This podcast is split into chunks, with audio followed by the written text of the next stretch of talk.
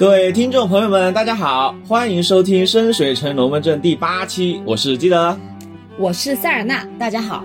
上期节目中，我们听塞尔纳老师讲了海滨区几个地标建筑，也提到过这个区域有不少的神殿啊，是朝圣的好地方。对，所以这一期呢，我们就来聊一聊这些神殿和他们所代表的费伦神系。在带领大家游览具体的神殿之前，我要先问问基德啊，你信仰宗教吗？嗯，我信仰马列主义啊，毛泽东思想、邓小平理论、三个代表和科学发展观，以及新时代中国特色社会主义思想。简单的说，我是一个无神论者和无产阶级战士。哎，这是典型的双无人员啊！看来新教这个事儿啊，和你无缘。呃，我想大部分国内听众可能和我差不多吧，不说长在红旗下，都是接受中国特色社会主义思想政治教育的嘛。宗教信仰没有一些特殊的个人经历，我想不会去碰。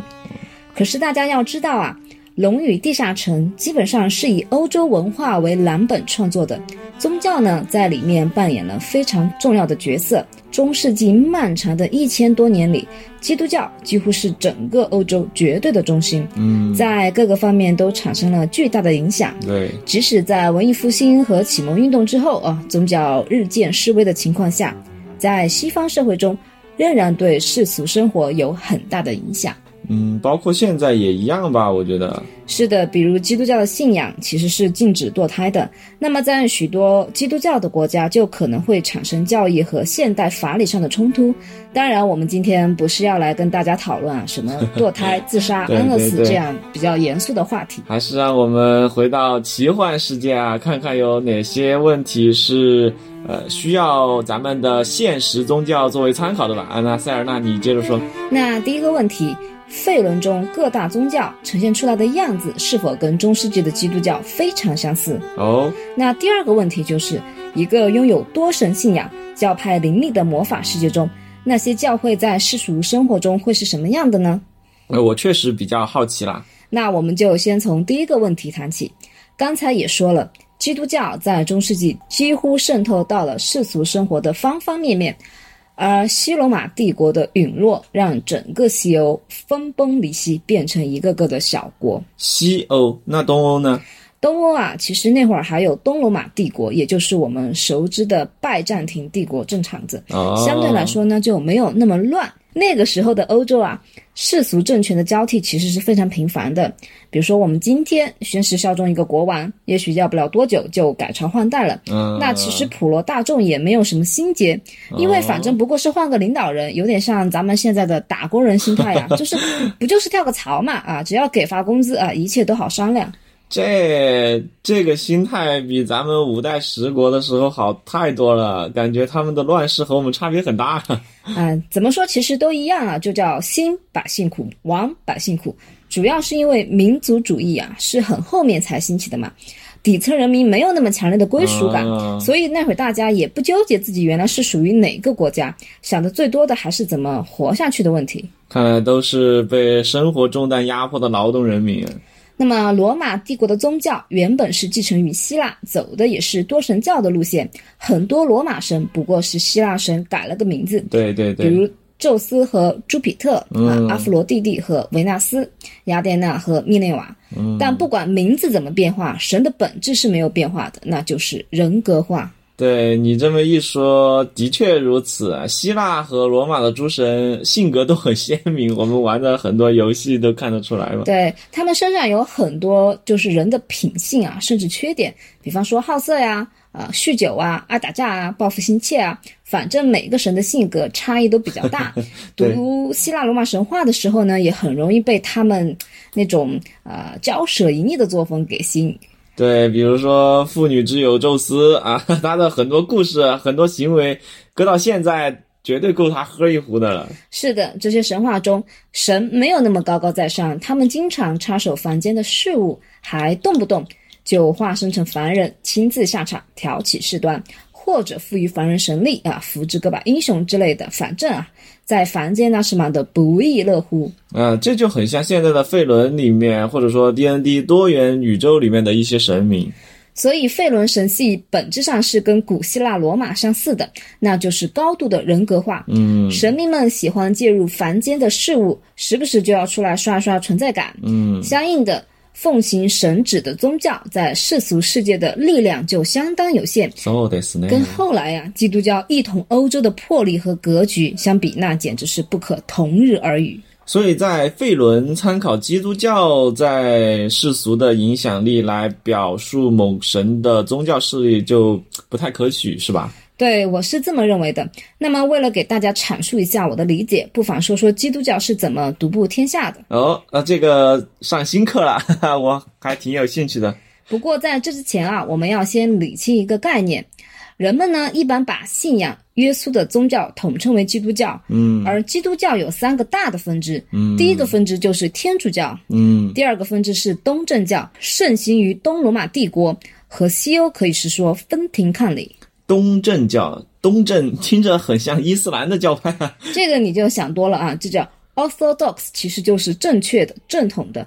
由于拜占庭帝国又被我们称作东罗马帝国，所以我们又把正教会称为东正教会。哦，原来是这么个缩写，我一直以为这两个字是一个词，就是东正啊，没想到是东方的正教会，对吧？对对是那那这么个意思。对，那那第三个呢？第三个啊，就是新教。十六世纪宗教改革运动之后呢，西欧教廷分裂，从而诞生了我们称之为新教的基督教。原来如此。所以在宗教改革之前，笼统的说，西欧信仰的是天主教，而东欧是东正教这一分支。那么为了避免混淆啊，之后我就继续沿用基督教来表达。嗯，可以可以，明白了。那么基督教在一开始也不过是众多神秘教派之一。公元四世纪呢，正是罗马帝国日落西山的时刻，不断受到蛮族的侵扰，老百姓啊也是苦不堪言。那么富人啊，眼见理性宇宙、理想共和国的美好离自己远去，古典人文主义的希望啊化成泡影。那穷人呢，每日为生活所迫，在战乱中不知道自己死后会变成什么样子。以前的信仰呢，就解释不了他们心中的恐慌和疑惑，所以大家都纷纷投入神秘教派的门下。众多神秘教派之一，那他们也有过百家争鸣嘛？基督教又是怎么从中脱颖而出的呢？基督教的许多教义和仪式都和旧世宗教非常的相似，包括像洗礼呀、嗯永恒的超度、救世主的死亡和复活、圣餐等等。但是最重要的一点啊，就是耶稣并不是虚构的神，而是一个历史上真实存在的人物。哦，因为他贴近生活，对吧？对他的许多神迹啊，据说啊都有见证者，哦而他的传教对象都是贫呃都是贫穷困苦的老百姓啊，相当接地气。这就叫从群众中来到群众中去，难怪基督教很快就兴旺起来了，是不是？对，这个时候呢，罗马帝国的统治者们发现自己的臣民啊都被基督教收编了，他们就一拍脑袋，哎，我如果我自己也是信仰基督教的，不就可以得到大众的支持吗？对，那水能载舟嘛，对吧？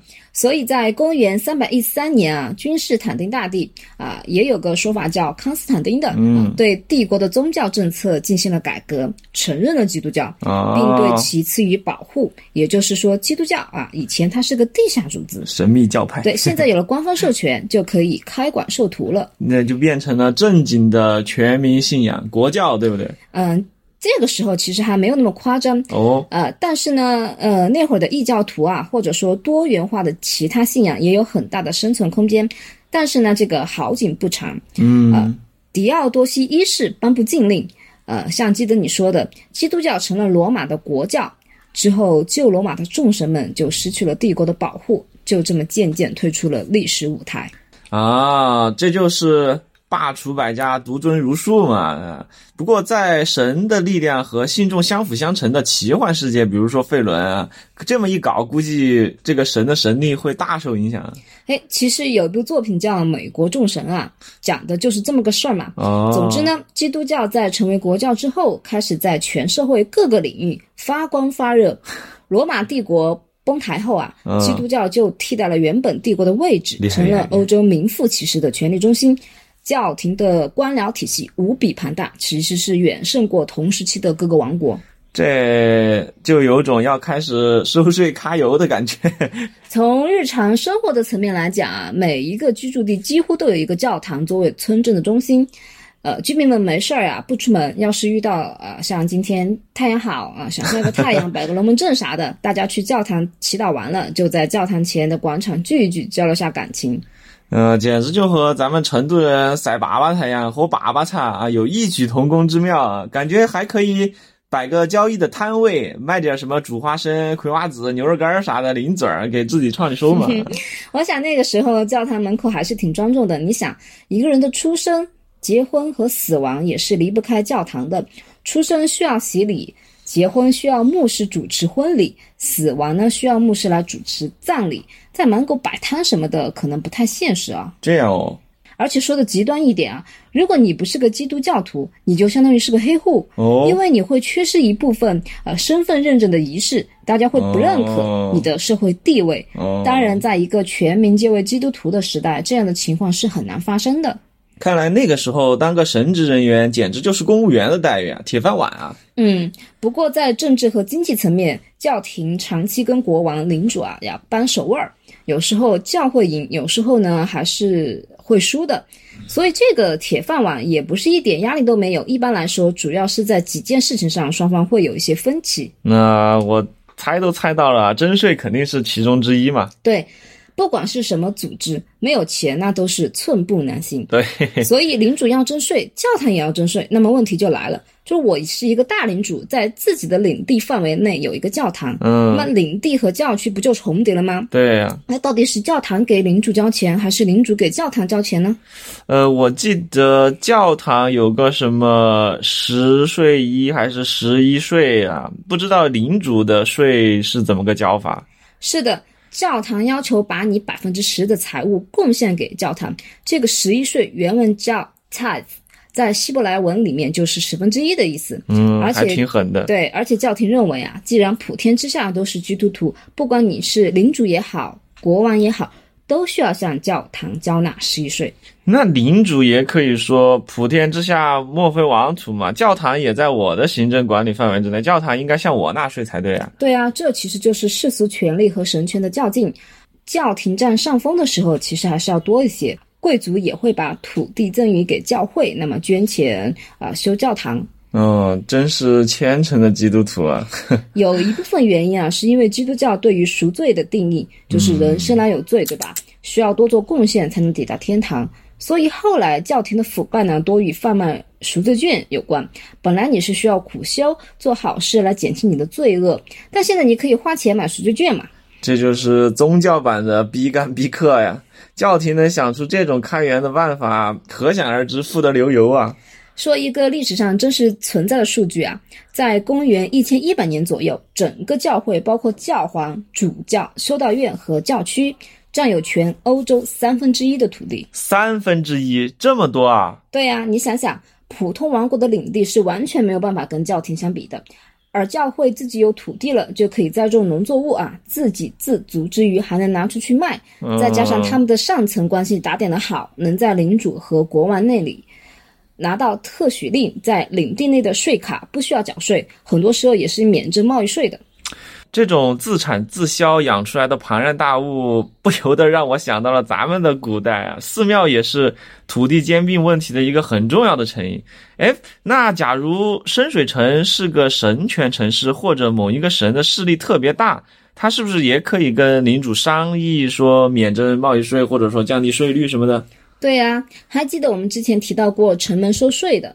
假如玩家是猛神的牧师，负责为教堂采办物资，进城的时候出示令状就可以无视征税官了。然后跟你一起进城的玩家还能假装自己身上的东西也是教堂采购的。你这不就赚到了吗？能赚钱还能省钱，可见神职人员确实是个很有前途的职业。守卫啊，还是会例行检查货物的，对一下物品单，也会侦测魔法，看看有没有违禁品。你夹带一点糊弄过去就算了，冒险者那样大包小包的进城，不要为了贪小便宜得罪了执法机构啊！不过比起单枪匹马的进城，跟着势力混总还是要轻松点嘛。这是当然。或我们说回现实的基督教啊，嗯，他们对葡萄酒的贡献其实是非常大的。哦，像勃艮第啊，在十三世纪就出口葡萄酒了。哦，现在那块地方面积不大，但产区特别多，出产的葡萄酒啊，风味复杂，就是靠当年的修道院的修士一点一点的把不同风味的土地划分出来，因为他们的酒当时在巴黎很受欢迎。所以那个时候，修士把所有的农田都用来种葡萄，就形成了一个良性循环。嗯，常常听到喝红酒的人讨论什么勃艮第，原来还有这么一段故事哈。对，而且中世纪大家并不常喝水，因为卫生条件的关系，水源容易被污染，所以酒反而是更为日常的饮料。我记得有次跑团啊，早上我在旅店要了一杯麦酒，有个队友就问，哎，说你大早上的你就喝酒啊？其实这个在中世纪是很正常的，因为喝酒基本等同于喝水，而且又不是蒸馏酒，度数应该也不太高吧？是的，嗯，记得你知不知道麦酒和啤酒的区别？呃，都是小麦酿造的，工艺应该不一样。你这个说的比较笼统啊，其实麦酒和啤酒都是以麦芽作为酿造的原料，区别是在于有没有放入啤酒花。原来如此。麦酒呢，在中世纪的日常饮食里面扮演着非常重要的角色，所以价格也和面包一样啊，是由政府颁布的法令进行控管。所以，我们以英格兰为例啊，四加仑的麦酒。就是四加仑，差不多就十八升，就是比超市里能够买到的那个最大的五升的农夫山泉啊，就还要大四点五倍。哦，法定售价是一便士，也就是才九分钱。九分钱，九分钱买五桶五升的农夫山泉，这也太便宜了吧！不过中世纪的一便士这个购买力肯定和现在不一样哈。懂行的，就是那些真正的经济学听众朋友们，可以留言科普一下啊。对，同时呢。一垮脱大麦差不多一点一三六升，售价两先令，旧币值的一英镑大约等于二十先令，那么一先令等于十二便士。这个汇率其实我不知道准不准啊，咱们就先用这个算。嗯，也就是说一。点多升的大麦，呃，要卖二十四便士。哎，这么算下来，感觉酿酒有点亏哈。其实不亏，因为你不是酿葡萄酒，全用葡萄不用水，所以这个麦酒在日常生活中是很常见的。而且酒馆和旅店一般是不会囤积麦酒的，因为做出来马上，他们做出来马上就会卖掉。呃，为什么呢？因为没有啤酒花，麦酒就很容易酸。哦。啊，话说到这里，城主们就可以明白。冒险者们到一些破旧、穷酸一点的酒吧或者旅店，就容易喝到酸掉的麦酒。这我我想到我们参团的那一次，对吧？我们我想到了我参团的那次，我们不是从那个旧房子的酒窖里翻出好几桶陈年佳酿嘛，对吧？你当时说的。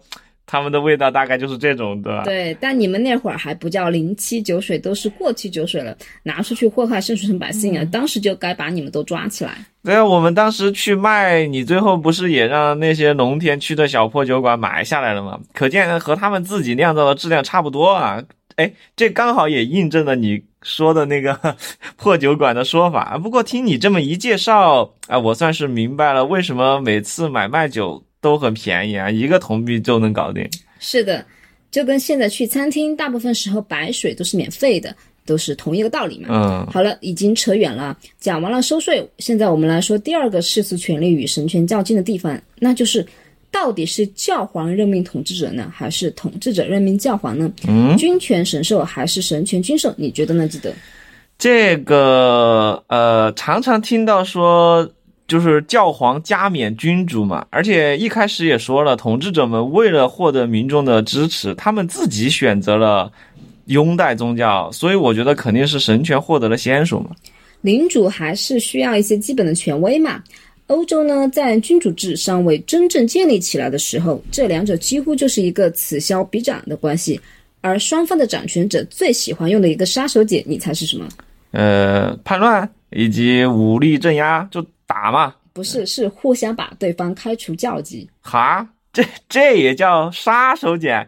这个感觉就是把你开除 B 站大会员一样，这一点威胁感都没有，好吗？放在当时的大环境下思考，大会员还是很有震慑力的。如果一个国王被开除教籍，许多主教和教师就会拒绝为他服务，哦因为你都不是会员了嘛，对不对？肯定享受不到会员待遇啊。哦，然后许多想搞事的政治对手就可以利用机会上位，毕竟你都是黑户了嘛。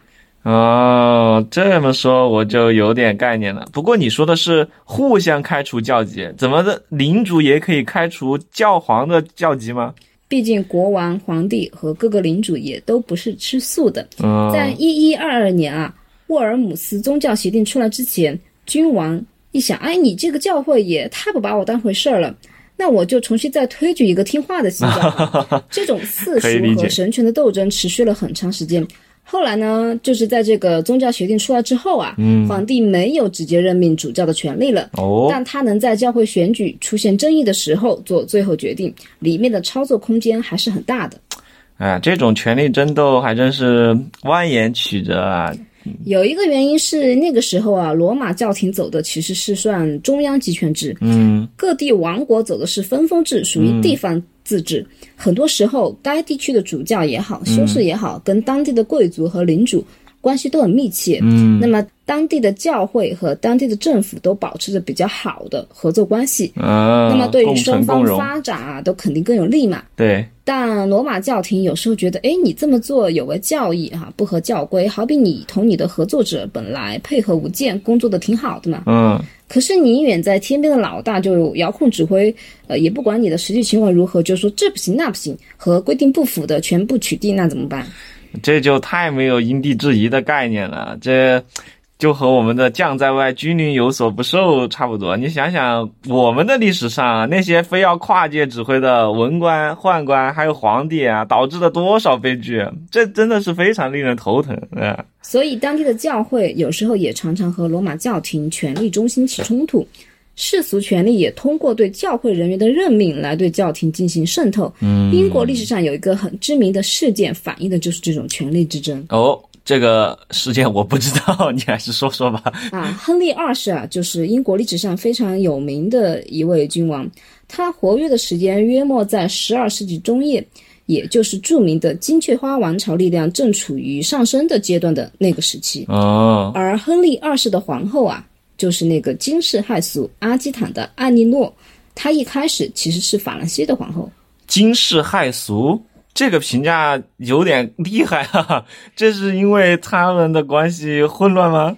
阿基坦公国啊，是现在法国西南部的一个大区，在历史上很长时期都是英国的领地，啊，也是后来英国和法国老打架的一个原因啊。但我们今天要讲的不是那段有名的婚姻关系和地缘政治，而是亨利二世和贝克特的故事。这个贝克特又是男的女的？男的，哦，原来还是和另一个男人的故事，看来关系是够乱的。我都没有敷眼看人机啊，你就不要乱说哈。这个贝克特是亨利二世任命的英格兰大法官，哦，坎特伯雷总执事，也是他最为亲信的盟臣。他曾经作为亨利二世的使节，带着一批人马到巴黎啊，去给英格兰和法兰西两个皇室牵线，哦，缔结婚姻关系。贝克特本来在生活中其实是个很朴素的人，比较简朴。但那次出行呢，他携带了丰厚的礼物，嗯。整个使节队伍也是啊，装饰华丽，带着奇珍异兽和价值连城的器物，就这么晃晃荡荡的进了巴黎。他展现出的这种财富和尊严，或者说霸气啊，给亨利二世是长足了面子。这可以想象，他就是把国王的声望刷上去了嘛，对吧？而且贝克特长得又帅，哦谈吐优雅，非常受人欢迎。很快他就成了国王的密友。这个时候呢，发生了一件事情。哎呦，发生了什么呢？最喜欢听这种历史小故事了。这个时候啊，坎特伯雷的特尔巴尔德大主教啊因病去世了，这这就产生了一个权力真空期。嗯，那么亨利二世本身就想要一个呃温顺听指挥的大主教，看到这个机会，贝克特自然就成了他的首选。在亨利二世的计划里，贝克特担任主教之后，教会就不会拒绝为他的长子加冕为王了，因为这个去世的大主教就曾经拒绝过他。哦，我一开始以为你说的呃这种历史小故事是有点八卦的那种，没想到还挺正经的。不过这个宗教的加冕权利，看来这个时候还是占着上风啊。嗯，对的。所以呢，贝克特就带着国王的期望啊，成了坎特伯雷大主教。坎特伯雷对故事机，嗯，然而，令所有人吃惊的是，贝克特一上位就主动和皇室拉开距离。哎呦，他的第一个举动就是主动辞去了大法官的职务。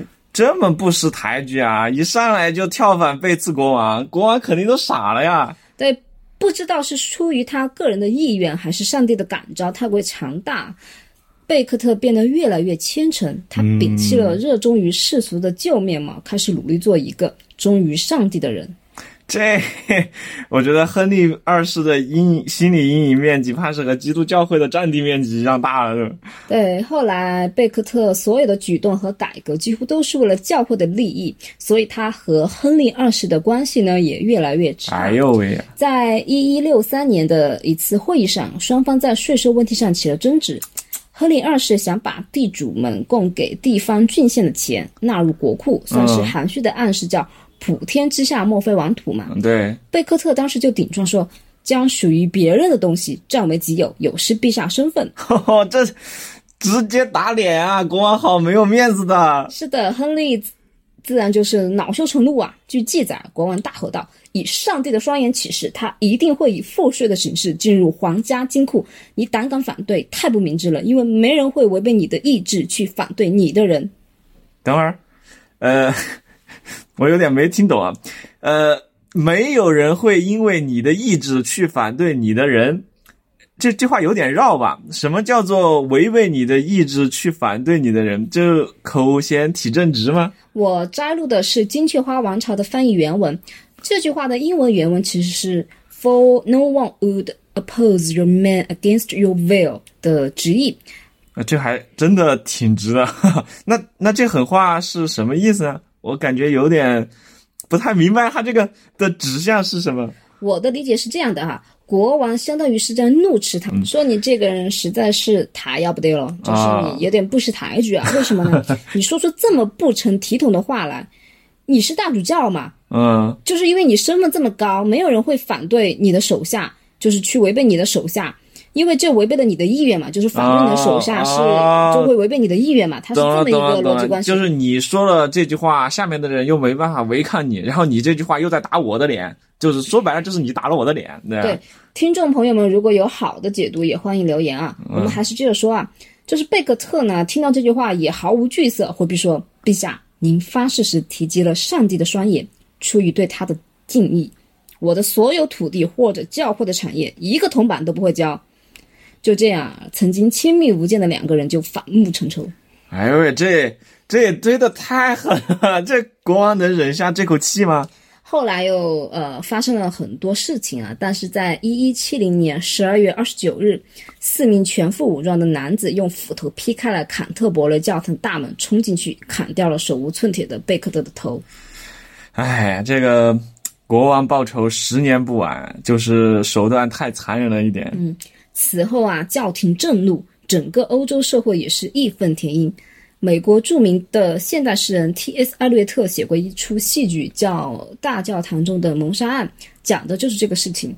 亨利二世和贝克特的关系，呃，侧面反映了教会和君王啊在世俗事务上的斗争。就这还侧面反应啊？这都这都头都没了，好吗？咱们还是委婉一点、严谨一点嘛。这里面传达出了一个什么信息呢？就是神职人员很多时候不是我们想象的那种避世呀、苦修啊、远离世俗啊，他们会极大程度的参与世俗事务，尤其是在一个神权特别强盛的国家。嗯，有人的地方就有江湖啊，神权国家教廷就是江湖嘛，逃不掉的。